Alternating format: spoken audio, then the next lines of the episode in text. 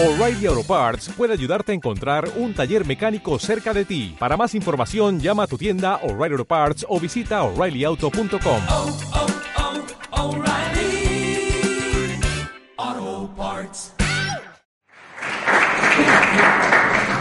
No, que sigue, que sigue. Pues sí, esta, estatolatría, o sea, la adoración del Estado. Tenemos poca adoración del Estado, es básicamente lo que voy a defender aquí, que es nuestro verdadero Dios, al que, debe- al que debemos eh, idolatría. Entonces, básicamente la idea es esa, la, la definición así simple de lo de la estatolatría, como la, la conversión del Estado en una especie de ídolo y, eh, de ídolo de tendencia religiosa que eh, se sacraliza. Y entonces hablar un poco de algunos principios así eh, o hacer algunas pinceladas de eso de la historia de la, de la sacralización del Estado y de la estatolatría. Y para empezar eh, empezar con Ludwig von Mises no claro que es de manera general el, el bastos de la escuela austríaca. Entonces, empezar con el patrón general de, la escuela austríaca. Y Ludwig von Mises en Gobierno Omnipotente tiene una, una definición, o tiene así un párrafo en el que dice: Un nuevo tipo de superstición se ha apoderado de las mentes de la gente, la adoración del Estado. La gente demanda el ejercicio de los métodos de coerción y compulsión, de violencia y amenaza. Ay de aquel que no hinque la rodilla frente a estos ídolos modernos. No solo era un genio, además escribía bien. Eh, entonces, para ver un poco de, ese, de estos ídolos modernos, eh, creo que estaba bien empezar así para contraponerlo con algunas de las opiniones de Giovanni Gentile y de su libro eh, de los orígenes y de la doctrina del fascismo y para ver así algunos elementos donde se puede ver esto de la estatolatría. Entonces tengo aquí algunas citas extraídas de, de esa obra y, por ejemplo, en una ocasión dice Gentile, la autoridad del Estado no está sujeta a negociación o a compromisos o a dividir su terreno con otros principios religiosos o morales que puedan inter- interferir en la conciencia. La autoridad del Estado tiene fuerza y es verdadera autoridad si dentro de la conciencia es totalmente incondicional. La conciencia que actúa la realidad del Estado es conciencia en su totalidad, con todos los elementos de los que es producto. La moralidad y la religión, elementos esenciales en cada conciencia, deben estar ahí, pero deben subordinarse a las leyes del Estado, fusionarse con él, ser absorbidas por él. El ser humano que en la profundidad de su voluntad es la voluntad del Estado, con su síntesis de autoridad y libertad, es el ser humano que a través de esa voluntad resuelve problemas religiosos y morales. Porque Gentile, así, con tonos hegelianos, hablaba de que el Estado, y el Estado fascista, era, eh, o tiene así una idea parecida a lo que decía Hegel, que era la culminación del espíritu, y que era donde verdaderamente la patria eh, se manifestaba, y donde verdaderamente el individuo se podría convertir en individuo. Por eso era ahí donde había verdadera libertad. Decía que el Estado totalitario fascista era donde se daba realmente la verdadera libertad individual, porque antes había como una falta del verdadero individuo y de que el individuo se manifiesta cuando existe este Estado que representa ese carácter nacional de la patria. Pero menciona todos estos elementos así que tienen un- como un- una noción de- del más allá y de algo de valor absoluto, ¿no? Y habla, de hecho, habla de eso, hablando del fascismo, dice, el valor absoluto y la autoridad que se confiere el fascismo sobre sí mismo serían incomprensibles sin una relación con el absoluto divino.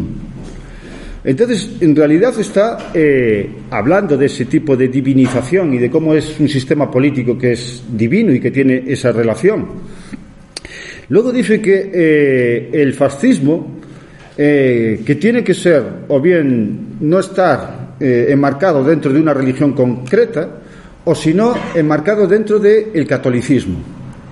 Pero dice eso porque dentro de esto que ya, ya mencioné del Estado como el verdadero representante de lo que es la patria y del verdadero representante de la identidad individual, y como él estaba hablando del Estado fascista italiano y de Italia, él decía que eh, esa religión, el catolicismo, era algo común, era algo que ya entendían los italianos, les era familiar, les era algo que, que ya conocían.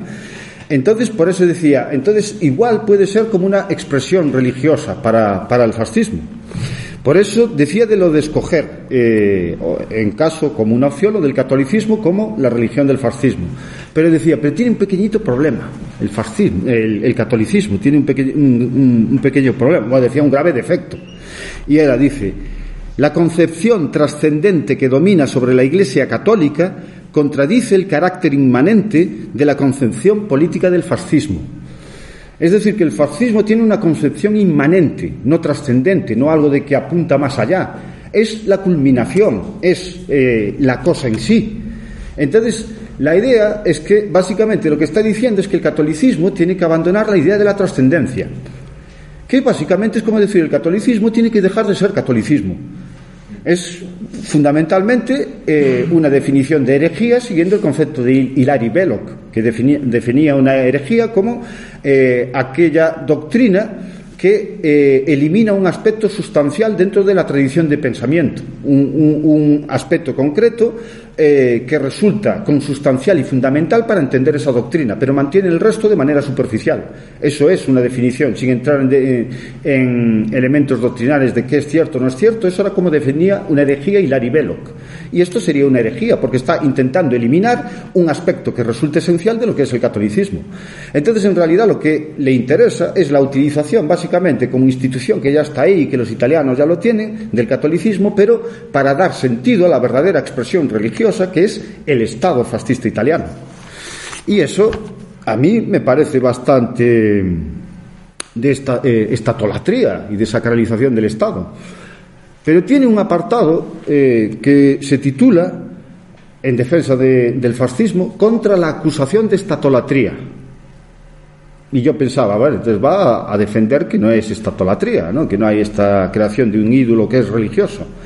Pero la defensa es un poco curiosa, al menos a mí me parece un poco curiosa, porque dice, la redención de Italia es imposible si la nación no puede rehabilitar sus fuerzas morales internas, si no se acostumbra a concebir la vida de una manera enteramente religiosa, si no entrena a sus ciudadanos para servir al ideal, para trabajar, vivir y morir por la patria, esa patria que ocupa el lugar más importante en el pensamiento, venerada, santificada.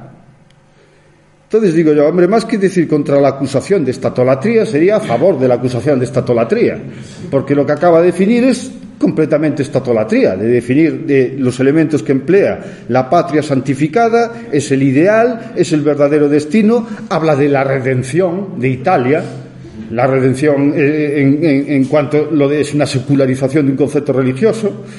Entonces, eh, en ese sentido, eh, no veo mucho lo de cómo se defiende la acusación de estatolatría. Más bien lo que me parece es una manifestación perfecta de estatolatría. Y un elemento que también me interesa es que al leer el, la obra de Gentile, una de las palabras que más se ve es la voluntad. Voluntad, voluntad, la voluntad del Estado fascista, la voluntad, el ideal de la patria, la forma de la voluntad o la voluntad de, de la forma política. No, es como el triunfo de la voluntad. Eh, y tengo aquí una cita, por ejemplo, el Estado es el que posee una voluntad concreta y debe ser considerado como una persona.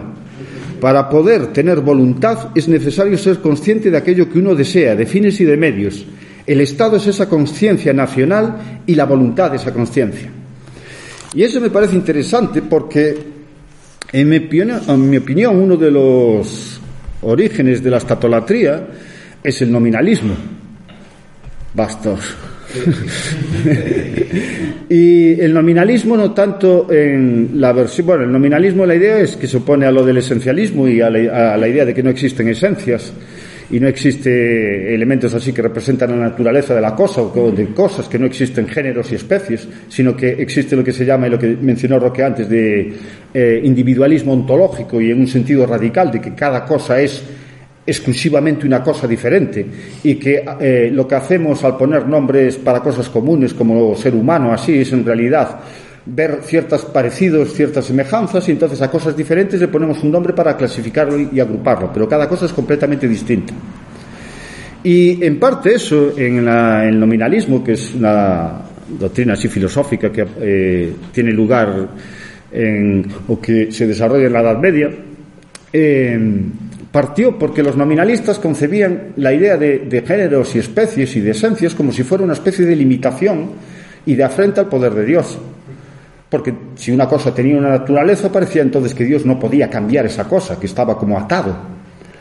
Y una cosa que hacían los, los, nominalistas era, en lugar de enfatizar lo que se llama la potencia ordinata de Dios, que es la idea de que el poder de Dios procede de diversos atributos, es decir, Dios es omnipotente, pero también es omnibenevolente y también es omnisciente y racional. Y el mundo creado es un mundo ordenado y un mundo que refleja ese orden y que refleja la razón y que es un mundo bueno. Esa es la idea de, dentro de, lo de la, idea de la ley natural. Eh, en cambio, en el nominalismo, al enfatizar únicamente la idea del poder, de la omnipotencia divina, se enfatiza solo de la voluntad. Y entonces Dios aparece como una especie de monarca arbitrario que puede cambiar el orden de la naturaleza en cualquier momento, que no existe de hecho tal orden más que como un artificio de la creación de Dios. Y es algo que es eh, opuesto a la, otra, a la otra visión. Y uno de los problemas con eso es que los gobernantes y los políticos están muy interesados en utilizar conceptos para justificar el poder que tienen. Y una de las cosas que ocurrió en el desarrollo histórico fue lo de la secularización de conceptos teológicos. Y entonces esos conceptos teológicos, especialmente lo de enfatizar lo de la potencia absoluta, se transfiere primero a lo de la monarquía absoluta y después se transfiere más a la visión impersonalizada del, del Estado en el sentido de que es el Estado o el poder político el que crea el orden y lo crea de una forma artificial, de una forma arbitraria.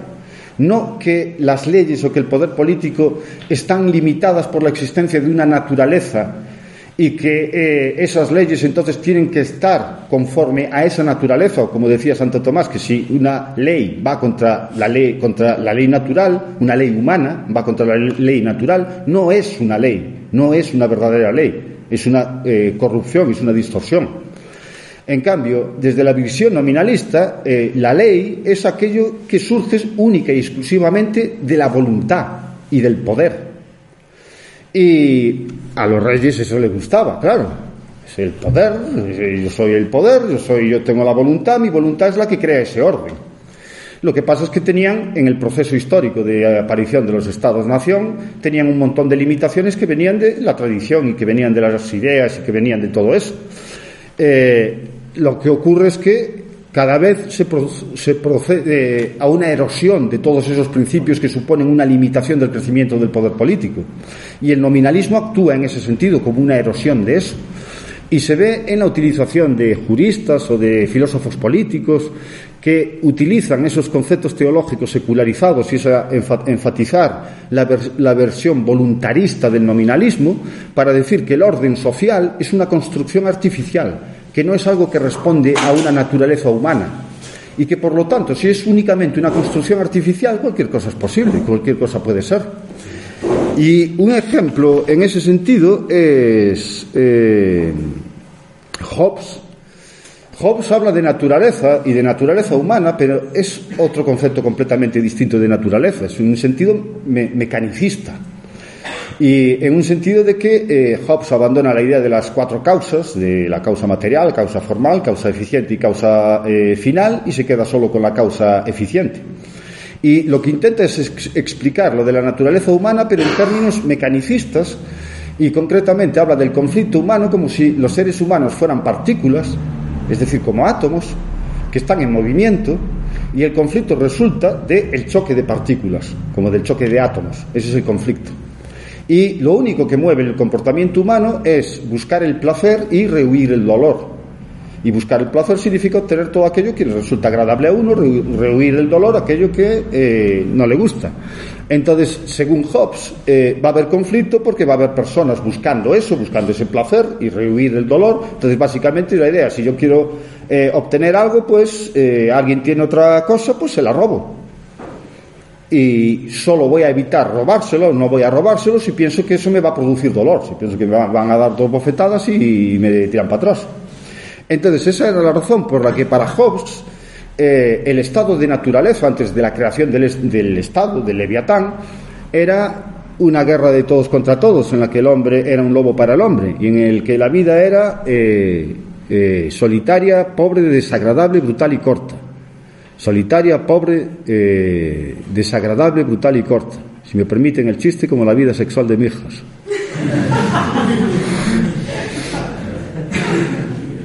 Pero La idea era que entonces todas las personas, para salir de ese eh, estado de naturaleza en el que eran estas condiciones horribles, tenían que ceder el poder de manera simultánea al Leviatán. Y el Leviatán era el que construía de manera artificial el orden político y el orden eh, moral y eh, la justicia. Dice Hobbes que no hay justicia antes de la creación del Leviatán. No hay nada que sea justo o injusto. Es solo a través del establecimiento del orden político que aparece la justicia o la injusticia. Es Dios. Y además lo llama así, lo denomina así. Es un Dios mortal. Eh, entonces, eh, en Hobbes se ve todo el énfasis de lo del voluntarismo y de la idea de la omnipotencia y la idea del orden social como un artificio, no como algo que procede de una naturaleza y que por lo tanto establece límites y que por lo tanto puede establecer límites a aquello que los gobernantes pueden hacer. Eso representaba uno de, si no el límite mayor a las interferencias arbitrarias del poder político. Pero eso eh, queda eliminado. Hay más secularización de conceptos teológicos en Hobbes, como el de los dos cuerpos del rey, también eso se puede ver, y ese es otro concepto importante. Pero luego, para ver a otro también importante, a otro autor importante en esto de la estatolatría, eh, está Rousseau. Y Rousseau es interesante porque había la discusión aquí del todo y las partes, ¿no? Y yo estoy, estaría de acuerdo más así en un sentido al menos metafórico de que sí, de que en un sentido del orden eh, el orden desde un punto de vista del derecho natural que representa algo más que la suma de las partes. Pero en lo que nos concierne aquí, lo que es interesante es que lo que Rousseau va a hacer es aplicar ese concepto, pero lo va a secularizar. Y lo va a secularizar para hablar de eh, el orden político creado con la aparición del Estado. Y lo hace con la idea de cuando describe la soberanía y cuando describe la voluntad general como la manifestación de la soberanía. Y la forma en cómo describe la voluntad general en el contrato social es muy similar a la forma en cómo se definía eh, también la voluntad de Dios, lo que también implica lo de la importancia del voluntarismo y lo de la idea de la esencia de esto, del poder y del poder absoluto. Eh, pero la, describe como algo que la voluntad eh, general, como algo que es inalienable, indivisible, permanente y no puede fallar. es algo que el Estado, una vez se crea así y supera las corrupciones humanas, ¿no? Porque decía Rousseau que el ser humano es bueno, ¿no? Originalmente, el buen salvaje, pero se corrompe por instituciones sociales como la, propiedad privada, pero después a través de entrar en el Estado se purifica y a través de la voluntad general se manifiesta, se manifiesta la verdadera esencia. Lo que tiene elementos que son muy similares a lo que dice Gentile. Y en opinión de autores como Jean-Beth Elstein, la descripción que hace de esa voluntad de Rousseau es, y cito ahora, esencialmente un concepto religioso inmanentizado y hecho objeto de devoción sagrada que da al cuerpo, eh, al cuerpo político un poder absoluto sobre todos sus miembros. Y eso justificaba además la idea de la reeducación de la población, ¿no? que es una frase que no debería provocar ningún miedo a nadie, la de reeducar a la población que era uno de los eh, principios así generales que defendía Rousseau, ese gran humanista. Y en ese proceso de reeducación de la, de la población era muy importante cuál era el establecimiento de las leyes y por lo tanto el legislador, aquel que iba a hacer las leyes. Y en el caso de las leyes, eh, Rousseau hace una descripción del legislador y lo hace en esta tradición republicana, así tomando como ejemplo, por ejemplo, Esparta y Alicurgo, ¿no? Y las cosas así, o Roma, que le gustaba mucho las cosas espartanas, la austeridad romana y todo eso. Y da un ejemplo de lo que era, eh, de cómo debía ser un legislador, que en mi opinión, y no sé si es acertada o no, creo que se estaba describiendo a sí mismo, o la visión que él tenía de sí mismo. Pero lo que es interesante es cómo describe a ese legislador. Dice que ese legislador debe sentirse en condiciones de cambiar por decirlo así, la naturaleza humana, de transformar cada individuo que por sí mismo es un todo perfecto y solitario en parte de un todo mayor, del cual recibe en cierta manera la vida y el ser. Es decir, que el legislador tiene la capacidad de cambiar la naturaleza humana, puede modelarla como si fuera arcilla, puede hacer con ella lo que quiere, puede dirigirla en el sentido adecuado. Ese es un principio que me parece extremadamente peligroso, pero que fue utilizado mucho, especialmente en el siglo XX, la idea de manipular y especialmente a través del conocimiento, del conocimiento científico, pero la idea de que no existe esa naturaleza humana, de que se puede hacer como quiera. Tenemos la tecnología, como decía en una serie antigua, del hombre biónico. Tenemos la tecnología, tenemos el conocimiento, podemos hacerlo, no hay nada que nos limite. Y el legislador este es como un superhombre, es alguien que tiene esa capacidad para transformar la naturaleza humana. No todas las personas pueden, ¿no? Los, eh, campesinos, no, nosotros no. Es, esa gente importante, que son los que son los representantes del destino del Estado o, los que interpretan eh, eh, eso del Estado. Otro punto similar o en el que se pueden ver parecidos con Gentile es el problema que Gentile veía con el catolicismo, es básicamente el mismo que Rousseau veía con el catolicismo. Rousseau hablaba de la creación de una religión civil ¿no? Y la Ilustración y la Revolución Francesa fueron estos momentos de racionalismo, al parecer, aunque luego personificaban a la razón, la ponían en una estatua, hacían una procesión, lanzaban pétalos de flores y hacían ceremonias religiosas. Que no es la imagen que la gente tiene de lo que dicen así, de, oh, qué racional, que no, no es, precisamente.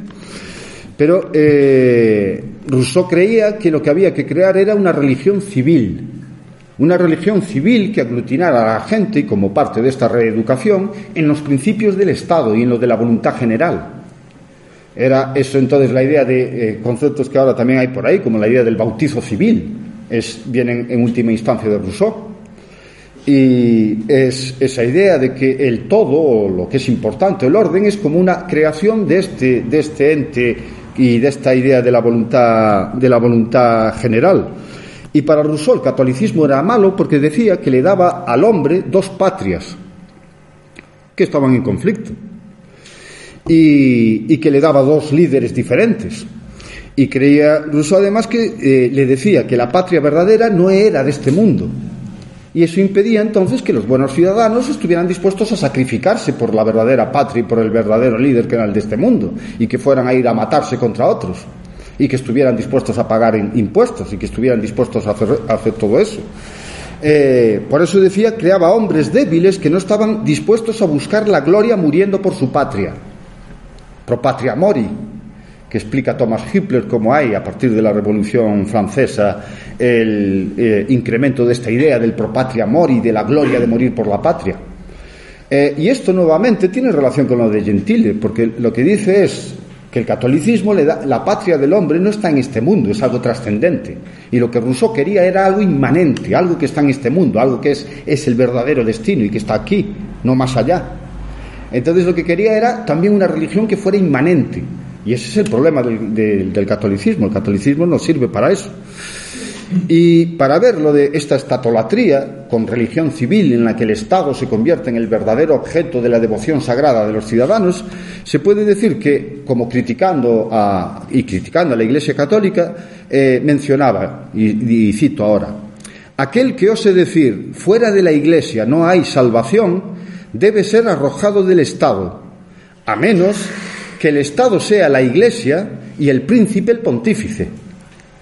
El Estado es la Iglesia, el príncipe el pontífice, entonces está bien, porque eso es lo que representa la verdadera salvación del ciudadano. Eh, entonces eso lo que supone en realidad es lo de una infusión de trascendencia sobre una autoridad terrena. Es la idea de que esto, que es el Estado, esta autoridad es algo que va más allá, es algo más grande. Era como hacía Hobbes también en la portada del libro, el Leviatán sale representado como un hombre gigantesco que está compuesto de homúnculos pequeñitos, que eh, por un lado está mirando de frente y luego por otro está mirando así para atrás. Y dice, ¡ay, qué grande es el otro, el Leviatán!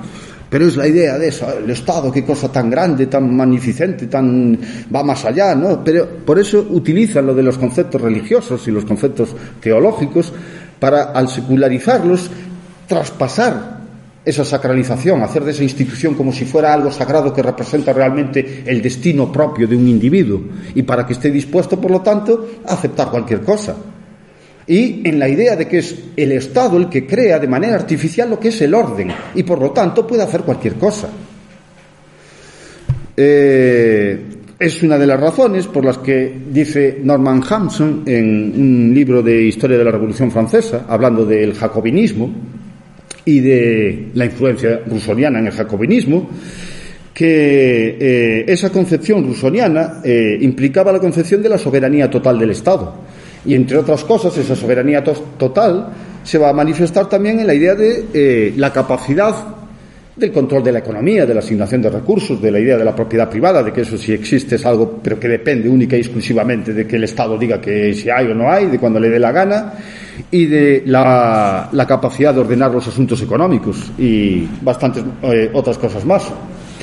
Entonces, en este punto quería poner a otro, a otro artista eh, importante en esta historia, que es Descartes, ¿no? que ya saben que Hayek eh, lo consideraba como uno de los ejemplos característicos del cientifismo, ¿no? y la idea de lo de la fatal arrogancia, ¿no? y menciona el ejemplo que dice Descartes en el discurso del método de, que estaba viendo cuando se ve un pueblo o una casa y está desordenado, está mal, están así las calles torcidas, no está la cosa así bien recta, no está bien planificado, y eso ocurre porque hay un montón de gente haciendo cosas. No hay una única mente dirigiendo eh, ese sentido, que era en el caso de, porque eso, eh, obviamente Hayek habla de la evolución social y de los efectos beneficiosos de la evolución social, mientras que Descartes lo que dice es la idea así, cartesiana, racionalista. yo no creo que sean racionalistas, yo tengo otro concepto de lo que es racionalista, pero quizá en términos filosóficos sea mejor decir realista porque a mí no me parece nada racional lo que Descartes dice, pero bueno, la idea es eso, de lo de racionalismo cartesiano y tal, pero es básicamente eso de lo de ese tipo de planificación. Y supongo que Sellars luego nos hablará de cosas así en relación al urbanismo y a la planificación y todo, que es un profundo defensor de todo eso. Pero una cosa interesante con Descartes, porque parece lo de científico y lo de esto, ¿no? El racionalismo, la planificación y tal, pero Descartes estaba muy interesado por los eh, rosicrucianos. Y ya está, ya queda ahí, no explico nada más. Eso ya es obvio. Los rosicrucianos. Y de hecho intentó entrar en contacto con los rosicrucianos. Y eh, lo de la hermandad de la Rosa Cruz, que es de donde viene el término rosicruciano, es un episodio muy interesante en el siglo XVII de la historia de las ideas, en el que entre, 1614 y 1617 hubo la publicación de tres textos, de tres manifiestos, eh, dos fueron, eran anónimos, uno se llamaba la Confessio Fraternitatis, otro la Fama Fraternitatis, y luego estaba el tercero, que sí sabemos el autor, que se llama La boda química de Christian Rosenkreutz, o la boda alquímica de, eh, de Christian Rosenkreutz. Eh, y el término rosicruciano viene de Rosenkreutz, de Christian Rosenkreutz, que era más bien como una alegoría, un símbolo de un movimiento. Y lo que se decían en estos tres textos era eh, la existencia de lo que se llamaba un colegio invisible de sabios. Ese colegio invisible de sabios fuera creado por Christian Rosenkreutz, que viajara por todo el mundo y viajara por Oriente y tuviera contacto con profetas y con filósofos y con eh, sabios esotéricos, alquimistas y todo esto y que tenía un conocimiento muy importante y que veía todos los problemas de la humanidad y que entonces quería eh, realizar un proceso de renovación universal. Y que entonces creó este colegio invisible de sabios educados en este tipo de conocimiento que era un conocimiento de lo que llamamos ahora de tipo esotérico, en el que importaba mucho lo de la alquimia, el hermetismo, la cábala y elementos de este estilo, también de investigación científica. En la revolución científica, en el periodo entre el siglo XV al siglo XVII, están las cosas muchas veces mezcladas. Y, esos tres eh, textos crearon lo que se llama el furor rosicruciano porque lo que parece la opinión predominante y la que a mí me parece la razonable es que no existió nunca una hermandad de la Rosa Cruz, no existió nunca un tal Christian Rosenkreuz, era solo alegórico y hablaban de una cosa así. Pero la gente se lo tomó en serio. Pensó que existía realmente un colegio de sabios que de manera oculta intentaban provocar este tipo de transformación política, religiosa, para acabar con los conflictos a través de la aplicación de un conocimiento muy profundo y esotérico y que tenían una serie así de principios como la de curar eh, gratuitamente a los enfermos y aplicar ese conocimiento y evitar los conflictos así en un periodo de guerras de religión y todo eso. Y que eh, decían hay que promover esto para que lo lleve más gente y eh, se produzca esta transformación en Europa entonces un montón de gente pensó que existía eso realmente e intentaban contactar, publicaban cartas diciendo yo me ofrezco, contratadme, aquí está mi currículum eh, y esperando que llegara al colegio invisible y que les dijera venga, formad parte de, aquí cuando en realidad no era, lo más probable es que no haya existido, no existiera nunca. Y Descartes es uno de esos, es uno de esos que estaba interesado por esta idea de un colegio de sabios con un conocimiento esotérico, así que tenía esa capacidad para transformar al resto de la gente a través de la aplicación de esto. Eh, que es interesante en mi opinión porque eh, lo de la hermandad de la Rosa Cruz, eh, historiadores como David Stevenson creen que los rosicrucianos fueron fundamentales en la aparición de la masonería especulativa en Escocia y resulta obvio la influencia que tuvieron en organizaciones esotéricas como de eh, Hermetic Order of the Golden Dawn o la Sociedad Teosófica de Madame Blavatsky, que eran sociedades del siglo XIX, de estas que le gustaban Arthur Conan Doyle y de estas así, de hacer así eh, cosas de magia y tal. Eh, pero también creo que eh, eso era cuando se valoraba esta idea de manera positiva. Creo que también cuando se valora de manera negativa está en el origen de teorías conspiranoicas. Eh, es algo que, por ejemplo, pone eh, o muestra Norman Cohn en un libro que se llama Warrant for, Genocide, en el que habla de una falsificación que es el eh, protocolo de los sabios de Sion, en el que habla de, los, de un grupo de judíos que forman como una especie de cábala secreta que tienen como origen dominar el mundo y que actúan de esa forma secreta con influencias manipulándolo para dirigirlo hacia un lugar concreto. Entonces es una idea similar, pero en una se valora de manera positiva, están allí preocupados por el destino de la humanidad, en otra se valora de manera negativa, están haciéndolo como para acabar con todos, así, para dirigirlo. Eh, obviamente Descartes lo veía de manera positiva, pero parece un poco raro esta idea así de este conocimiento esotérico, ¿no? en quien parece un representante de lo del racionalismo científico y todo esto. Pero tenemos otra conexión en otro autor importante que, es Francis Bacon. En la Nueva Atlántida de Francis Bacon, eh, la historiadora Frances Yates ya mostró las similitudes y los elementos simbólicos que relacionan la historia que hay de Ben Salem en la Nueva Atlantis y la historia es la de un náufrago que es recogido por unos marineros y esos marineros en realidad viven en una isla que vive apartada y secreta y que de vez en cuando sale al resto del mundo para comerciar, rescatan a este, a este náufrago y lo llevan allí. Y esa isla está gobernada por, o dirigida fundamentalmente, tiene un gobierno monárquico que es bastante autoritario, y el libro es así de tipo utópico, al estilo de eh, otras utopías, eh, pero está gobernado por lo de la Casa de Salomón. Y en la Casa de Salomón, em, son científicos, son los científicos que, utilizando el conocimiento así o la aplicación del conocimiento científico, llevan al reino, a través de la aplicación política de ese conocimiento, a un estado de utopía, un estado de perfección, un estado eh, de magnífico. Y Francis Yates establece la conexión que existe de la influencia de la Hermandad de la Rosa Cruz en esos elementos de, eh, la Nueva Atlantis, pero otros historiadores también señalaron que hay una diferencia de carácter. Porque, entre otras cosas, la casa de Salomón no es oculta, al menos en el contexto de Bensalén, es, forma parte, de hecho, es uno de los brazos del Estado, uno de los principales brazos del Estado y es algo público y es el responsable o la responsable de la aplicación del conocimiento y del establecimiento de leyes y de que entonces eh, la sociedad de Bensalén sea eh, así próspera.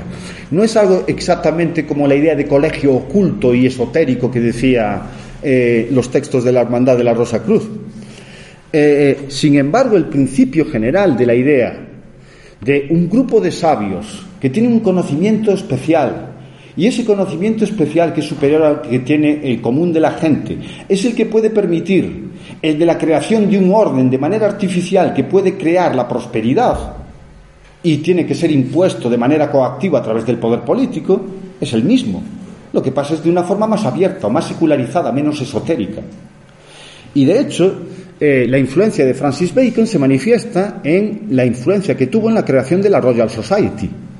Y la Royal Society era un conjunto de científicos, entre los que formaba parte, por ejemplo, Newton, y la idea de la creación de esta comunidad científica que tenía la capacidad para crear el conocimiento y para ser utilizado por el poder político como aplicación instrumental para crear una mejora. Entonces, eh, en mi opinión, y también se ve la otra influencia esotérica, porque a veces a la Royal Society, eh, no sé si no, recuerdo ahora exactamente qué, autor, pero sí hay un autor que lo menciona una vez que lo llaman el colegio invisible de la Royal Society, en el mismo sentido que se decía la hermandad de la Rosa Cruz, el colegio invisible. Entonces, en términos ideológicos, hay principios muy similares, hay una cierta transformación en este entorno menos esotérico, que se vuelve más abierto, pero hay la misma idea de la aplicación del poder político de eso, del, conocimiento y de la ciencia para la transformación radical de la naturaleza y para eh, alcanzar una situación de prosperidad y en muchos casos para la idea de alcanzar incluso un paraíso en la tierra. Eh, entonces, ahora creo que el paso natural y obvio es hablar del modelo de competencia perfecta, que resulta eh, natural. Y el modelo de competencia perfecta, ya saben ustedes, eh, básicamente tiene una serie de asunciones y esas asunciones son la idea de que, por ejemplo, no hay costes de transporte, no hay costes de transacción, las empresas son precio aceptantes, eh, em, no hay, hay información perfecta, ¿No? Tenemos toda esa serie de asunciones y siguiendo esa serie de asunciones, el modelo matemático y expresado luego con el modelo gráfico, lo que tenemos es que va a haber en el mercado en general una curva de demanda descendente, una curva de oferta eh, ascendente, va a haber un precio de equilibrio, una cantidad de equilibrio, pero eso es para el mercado en general. Para la empresa individual, la curva de demanda eh, viene determinado por el precio de equilibrio. Entonces, eh, el precio, como son precios aceptantes y no tienen capacidad para determinar el precio, el precio les viene impuesto desde fuera y gráficamente es perfectamente elástico, es, una, es horizontal. Y utilizando luego las curvas de costes, eh, emplean, eh, lo combinan con esa eh, curva de demanda. La curva de demanda implica también que el precio va a ser igual a esa curva de demanda, porque es siempre el mismo, y entonces la regla de maximización del beneficio, que es general, la de producir hasta aquella cantidad en la que el ingreso marginal se iguala con el coste marginal, se transforma en producir hasta aquella cantidad en la que el precio se iguala con el coste marginal. Entonces emplean las curvas de, coste, emplean la curva de coste marginal, forma de U, ¿no? por rendimientos decrecientes y costes crecientes, y con eso es eh, como se toma la decisión de maximización de beneficios o minimización de pérdidas. La empresa tiene que producir hasta aquella cantidad en la que eh, se corta la curva de coste marginal con la del precio, con la de demanda. Y según eso vamos a poder determinar cuál es la situación a corto plazo de una empresa puede tener beneficios, eso va a depender de la curva de coste total promedio. Y, si el precio está por encima del coste total promedio, entonces vamos a tener una situación en la que la empresa tiene beneficios. Si el precio está en el punto más bajo de la curva de coste total promedio, entonces vamos a tener una situación en la que la empresa tiene beneficios nulos o beneficios normales, lo que es muy importante. Los beneficios nulos, no tener beneficios, es lo que se llama tener beneficios normales. A tener beneficios se le llaman beneficios extraordinarios o superbeneficios. O puede haber una situación en la que la empresa esté en pérdidas. Pero eso es a corto plazo. A largo plazo, la idea es que eh, todas las empresas y la situación del mercado va a atender y va a establecerse en aquella situación en la que eh, todas las empresas estén en situación de beneficios normales, de beneficios nulos. Y lo dicen porque eh, si hubiera algún cambio o alguna situación en la que las empresas obtienen beneficios y por lo tanto el precio está por encima del coste total promedio, esos beneficios atraerían a la competencia. Y una de las asunciones del modelo es que no hay barreras de entrada no hay costes de transacción, entonces da igual, no hay costes de nada, yo soy un pastelero, pero me puedo meter al negocio de crear eh, microchips o lo que sea. Entonces, eh, la presencia de beneficios económicos atrae a los competidores y eso provoca un aumento de la oferta, provoca un traslado de la curva eh, de oferta y se produce una reducción del precio. Si hubiera pérdidas, esas pérdidas provocarían la salida de muchas empresas y la salida de las empresas provocaría una disminución de, la oferta y por lo tanto un aumento del precio. Por lo tanto, la situación al final, que es una situación de equilibrio general a largo plazo, es una situación en la que las empresas eh, tienen beneficios nulos.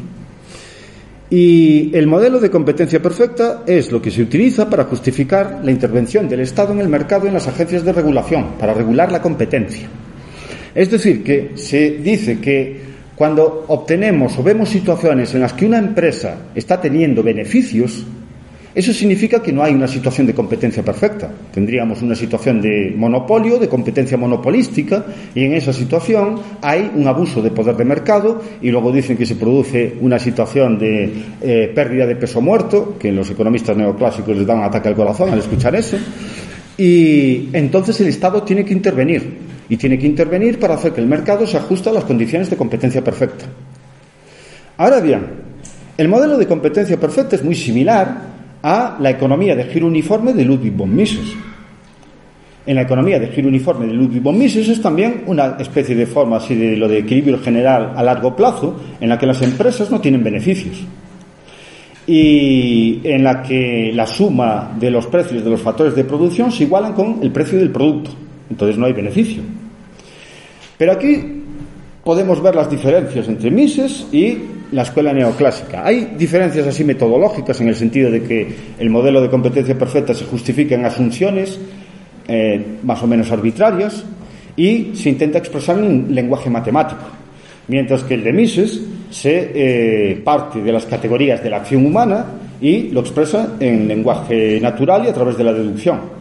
Pero llegan a conclusiones similares.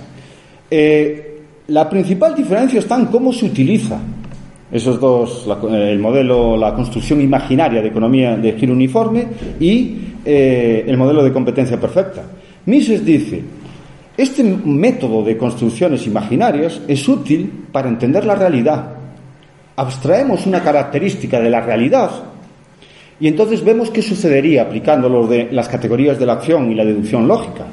Y al ver qué pasaría en esa situación, luego lo contraponemos con la realidad y nos puede ayudar a entender mejor la realidad. En el caso de la construcción imaginaria de la economía de giro uniforme, se abstrae el cambio y la incertidumbre. Todo el mundo sabe qué es lo que quiere, los empresarios saben lo que la gente quiere, eh, no hay ninguna incertidumbre, entonces la producción se ajusta a las demandas de la gente, entonces se produce esa igualación entre el precio de la suma del precio de los factores de producción y el precio de un producto. Pero dice, eso es para entender luego el mundo real, para entender la importancia de la incertidumbre y de que los beneficios empresariales proceden de la incertidumbre y para entender la función empresarial de ajustar la asignación de recursos a la satisfacción de las necesidades de los consumidores en un mundo de incertidumbre. Entonces es para entender mejor el mundo real. En cambio, la competencia perfecta se utiliza de otra forma, dicen. Claro que las asunciones son absurdas. En el mundo real hay costes de transporte, no hay competencia, no hay conocimiento perfecto, no son precios aceptantes las empresas, no hay, costes de transacción, hay costes de transporte. ¿no? Claro que son absurdas, hombre, claro que son absurdas, somos científicos racionales. Lo que estamos haciendo es utilizando un modelo, porque la realidad es muy compleja, para simplificar la realidad y para intentar entenderla. Si solo fuera eso, yo solo tendría problemas en relación a lo del uso de las matemáticas y a los axiomas de los que se parte, pero serían así cuestiones. Pero en realidad no hacen eso. Porque lo que dicen primero es, claro que la realidad no es así como el modelo de competencia perfecta, este modelo es fantasioso, no es de verdad. Y supuestamente se hace para entender mejor la realidad. Pero cuando vemos la justificación del Estado de las agencias de regulación, lo que vemos es que en realidad dicen, eh, en el mundo real hay empresas que tienen beneficios. Eso es que no es la competencia perfecta. Entonces dicen, ¿cuál es el problema aquí? El problema es el mundo real. El mundo real está mal hecho. ¿Y lo que, qué es lo que tenemos que hacer? Tenemos que transformar el mundo real y tenemos que adaptarlo a las condiciones del mundo de fantasía que nos inventamos que es el mundo de competencia perfecta. Y para eso tenemos a las agencias de regulación, y para eso tenemos al Estado, para hacer que no haya empresarios malos que tienen beneficios. Es decir, que lo que dicen es, el mundo está mal hecho. Pero afortunadamente, como tenemos al Estado, el Estado va a reformular el mundo, va a recrear el mundo, pero bien, esta vez bien. Lo va a hacer como tiene que hacerse. Y si pensamos en eso, lo podemos poner en relación con Eric Boegelin. Y Eric Boegelin hablaba de un concepto que denominaba la inmanentización del eschaton, porque a Eric Boegelin le gustaba hablar de manera clara y sencilla. La inmanentización del eschaton. Pero básicamente la inmanentización del eschaton se refiere a la idea, y el eschaton se refiere como al, momento de cesura en el que se pasa del tiempo histórico ¿no? al, tiempo trascendente. Eh, y eso es algo de que entramos en la trascendencia. Inmanentizar en eso es como una especie de paradoja, es algo que no se puede hacer. La idea es intentar llegar al absoluto y a lo trascendente, que en la tradición cristiana o católica eso es algo que está más allá, no es algo que se pueda alcanzar en este mundo concreto. Intentar alcanzarlo en este mundo concreto intentar inmanentizar eso. Inmanentizar. ¿Quién más dijo lo de inmanentizar? Que recuerde yo. Ah, sí, Gentile. Cuando dije al principio de la opinión de que el problema del catolicismo es la versión trascendente. Que lo que tiene que ser es la versión inmanente, que el Estado fascista, el Estado totalitario, es la, eh, consumación inmanente del destino del hombre. Lo mismo era Hegel, era una inmanentización en ese sentido, en el que el espíritu se manifestaba y se objetivaba en el Estado. Y lo mismo era lo de Rousseau, que decía de eso de dar dos patrias y una patria que no es de este mundo, no, tiene que ser de este mundo, aquí. Y eso es algo que también estudió Norman Cohn en relación con los movimientos milenaristas, en el libro En pos del milenio, de la idea esa de traer el milenio, de hacer que ocurra aquí, el paraíso aquí, pero que es no algo trascendente ni que depende de ese orden así divino y creado, no es un orden, pero es un orden artificial creado por el Estado que trae ese paraíso, ese mundo. Y la inmanentización del Eschaton la definía así, en, una serie de puntos, pero básicamente yo lo reduje así a los tres más importantes, que es y, y lo decían en relación con lo del gnosticismo, lo dice en un libro que se llama La nueva ciencia de la política. Que yo creo que, bueno, y él lo reconoció también, que tenía que adaptarse más porque no es solo el gnosticismo, hablaba también de la importancia de las doctrinas esotéricas, del hermetismo, de la cábala, de la alquimia, de los rosicrucianos, en la constitución de esta idea de la inmanentización del eschaton. Y eh, esa idea es la idea de, primero, una insatisfacción radical y profunda con la existencia presente y esa insatisfacción, en los términos de, de, de Boegelin, en la mente del gnóstico, procede de la idea de creer que el mundo está radicalmente mal hecho. Porque ya saben que los, las doctrinas gnósticas básicamente hablaban de la creación del mundo como un fracaso divino y de la materia como lo peor que había.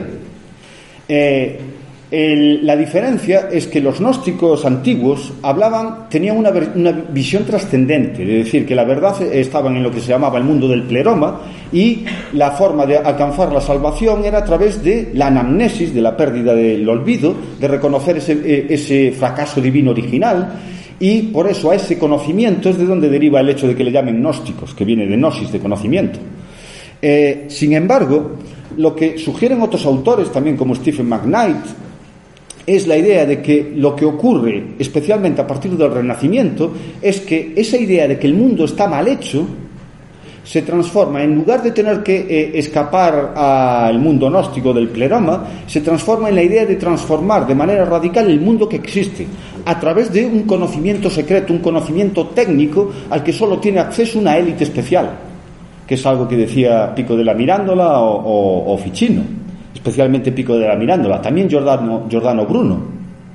Y hay autores como Terence Kelly que dicen que Giordano Bruno, que era uno de estos de la magia y que tiene una estatua en Roma como si fuera también un símbolo de, de, la razón, que es una aberración en mi opinión, porque solo hay que leer un poco la expulsión de la bestia triunfante para saber que estaba mal de la cabeza.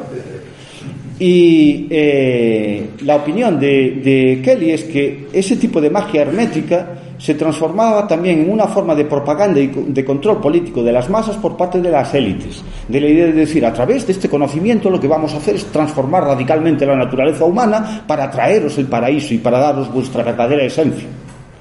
Y eso eh, se relaciona muy bien con la idea esta de lo de los colegios invisibles y con lo de la idea de la creación de la Royal Society y lo de la utilización del Estado, por parte del Estado, de la tecnocracia de la idea de que con el conocimiento técnico y científico el Estado tiene la capacidad para reformular el mundo, como por ejemplo para hacer que la economía se aproxime al estado de competencia perfecta. Y en los principios de Boeckling era, primero, esa insatisfacción con la existencia presente, Esa insatisfacción parte de que el mundo está radicalmente mal hecho y la solución es la construcción de una fórmula para la salvación del mundo basada en el conocimiento de cómo alterar el ser, de cómo alterar la naturaleza, de cómo alterar la realidad. Básicamente lo que decía Rousseau, de que el legislador tiene que sentirse capaz de transformar la naturaleza humana. Y, eh, en mi opinión, la idea tecnocrática procede de todo esto. Procede eh, de esta ideología esotérica, pero con un proceso de, eh, de secularización y en el que se vuelve exotérico y en el que se vuelve como la idea de la aplicación del conocimiento de manera racional, pero para traer el paraíso aquí en la tierra, y que el Estado tiene la tecnología, tiene la capacidad, puede hacerlo, y se utiliza para justificar en todo. Entonces, incluso, no hay que buscar tampoco a Giovanni Gentile para hablar de la estatolatría y la idea de decir así de los elementos religiosos y esto de, de dónde está en elementos que parecen que no tienen relación, como lo de la competencia perfecta, se ve también, porque asume la idea de que el Estado tiene la capacidad para reformar un mundo que está mal hecho y para hacerlo como un orden artificial. Y en eso creo que resulta importante lo de las limitaciones al poder político que procedían de la tradición de la ley natural, de la idea de que la existencia de una naturaleza humana implica un límite enorme, para decir, estas son las cosas que hay, esto es de donde viene el orden que existe. Y en ese sentido me gustaría finalizar con eh, la obra de un autor que se llama Martin Ronheimer, en el que habla de, de Mises, pero en la idea de que el utilitarismo de Mises en realidad es perfectamente compatible con la ley natural y que de hecho podría ser mejor entendido a través de la ley natural. Y lo que dice es que, eh, en términos de lo de el conocimiento instrumental, Mises habla constantemente de la racionalidad del ser humano, de que somos seres racionales, de que tenemos capacidad para utilizar la razón y para reconocer, por ejemplo, las ventajas de la división del trabajo y para crear un orden social basado en la división del trabajo. Y eso es la idea de que hay un orden y de que los seres humanos, a través del uso de la razón, podemos aprehender ese orden y a través de eso es como podemos alcanzar el florecimiento social, el florecimiento individual. Eh, entonces, cuando Mises habla de la idea de eh, los problemas del cálculo económico, de los órdenes eh, económicos que intentan ir contra eh, la división del trabajo, contra la propiedad privada, en realidad es perfectamente equiparable con la idea de ese orden natural que podemos aprender a través del uso de la razón. Mises se declaraba utilitarista, pero Ronheimer también le dice coherentemente que su utilitarismo es bastante sui generis, porque los utilitaristas decían de lo de la posibilidad de medir la utilidad social, de realizar agregaciones de utilidad, y Mises está constantemente diciendo que eso es imposible, que no se puede hacer. De hecho, creo que sería más apropiado llamar a Mises subjetivista, y que creo que yo estoy de acuerdo con Rothbard de que esa es la principal crítica que se le puede hacer a Mises. Pero en cuanto habla de la economía, de lo que habla es de un orden que existe, que no puede ser transformado. No dice que lo del cálculo económico es algo de ahora, pero a lo mejor dentro de 300 años igual ya no hay el cálculo económico y el comunismo funciona. No, no dice que eso sea así. El comunismo no puede funcionar, es una imposibilidad lógica. Y eso lo dice porque existe esta idea de lo del orden, de lo de la razón humana, de lo de la forma de economizar los medios para alcanzar los fines, de lo de la importancia de la propiedad privada. Entonces, en ese sentido, está, está perfectamente enmarcado dentro de lo de eh, la idea de, la ley natural. Y eso explica también por qué la obra de Mises no les gusta a los políticos. Porque la obra de Mises de lo que está hablando es de las limitaciones del poder, de lo que no se puede hacer, de la idea de que cuando dicen algo, de que van a traer eh, la prosperidad, de que van a traer a incrementar el bienestar humano, de que eso realmente lo que representa es un razonamiento falaz, es un razonamiento erróneo y que pretenden conseguir algo que no se puede hacer porque va en contra de lo que es la naturaleza humana. Y eso representa una limitación enorme al poder político. Y una de las formas principales que el poder político tuvo para eliminar esas limitaciones fue a través de la sacralización, a través de hacerse ver como una institución sagrada, sobrehumana, con poderes que van más allá de, lo existente y que tienen capacidad para transformar de manera radical la naturaleza. Y es, en mi opinión, eh, de donde creo que viene la idea de la estatolatría, que creo que es prevalente ahora en el mundo moderno, en el mundo actual, porque esto somos, eh, es un mundo de estatólatras. Y, y ya está.